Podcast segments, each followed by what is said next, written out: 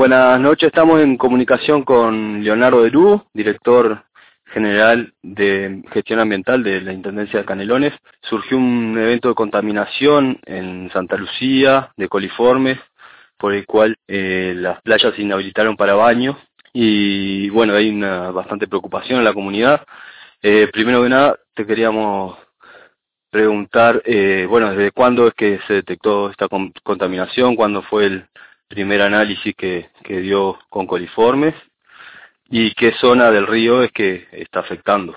A ver, este, eh, nosotros desde que tenemos el informe cuando lo publicamos, o sea, lo publicamos el día de hoy porque hoy tuvimos acceso al informe. Lo que es importante, por un lado, es que eh, Canelones ha diseñado desde hace ya algunos años un plan de monitoreo de calidad de agua eh, de todos los cursos de agua del departamento, que en la etapa de verano, ya desde el mes de octubre y hasta pasado temporada de verano, ese monitoreo se tiene un monitoreo específico de playas con el objetivo de eh, evaluar permanentemente la balneabilidad de las playas en el marco de lo que indica normativa vigente. Ese monitoreo se realiza periódicamente en las playas del río Santa Lucía y del río de la Plata. Eh, en, en, todos los casos, cada vez que hay un apartamiento de lo que son los niveles fijados por la normativa, lo que hacemos inmediatamente es comunicar a la población en un acto de transparencia y responsabilidad este, básico. Lo que, que, lo que hacemos es comunicar a la población a través de un comunicado de prensa y además se le informa a los distintos actores, municipios y demás, y además se le informa a los guardavidas para que los guardavidas en estos casos utilicen la, la bandera sanitaria, la bandera roja con una cruz verde.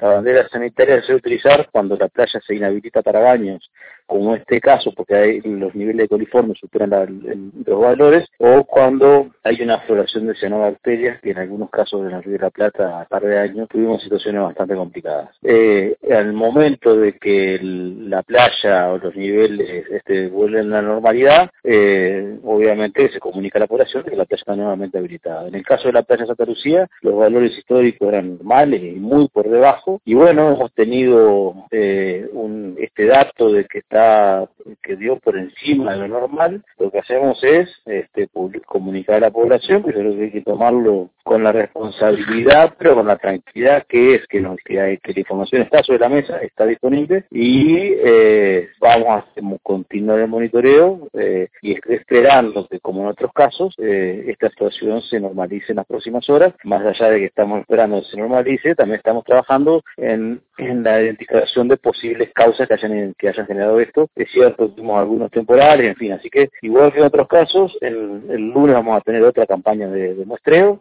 seguramente el lunes o martes, el mismo lunes, pero sobre todo el martes vamos a tener nuevos datos y ya estamos en valores normales, lo comunicaremos a la población. Por alguna razón, si dando alto, también lo comunicaremos a la población. ¿verdad? Bien, sí, Leonardo, eh, ¿y qué zonas de, de, de la ciudad de Santa Lucía están eh, inhabilitadas para baño. Toda, todo, sí, toda... No, se inhabilitó, se inhabilitó la zona de playa, particularmente la playa más céntrica de, de la ciudad, la playa más céntrica de la ciudad, que es donde detectamos los niveles altos.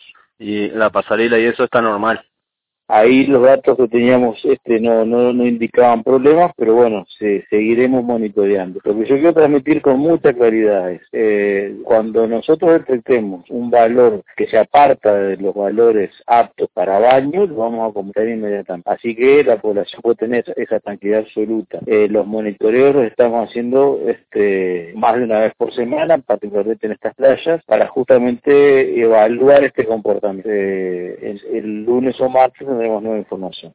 Bien, eh, ta, eh, no lo digo porque es importante, porque incluso hay gente que, que ha tenido problemas de vómito, diarrea después de ir al río y niños particularmente y es importante saber qué playas en la pasarela, esas zonas se han hecho monitoreos y han, y han dado normales. Ahí, ahí lo que digo, lo que mantenemos inhabilitado para baño hoy es la zona de playa de junto al río, junto al puente viejo. En cualquier dato que tengamos de otras playas lo vamos a estar comunicando.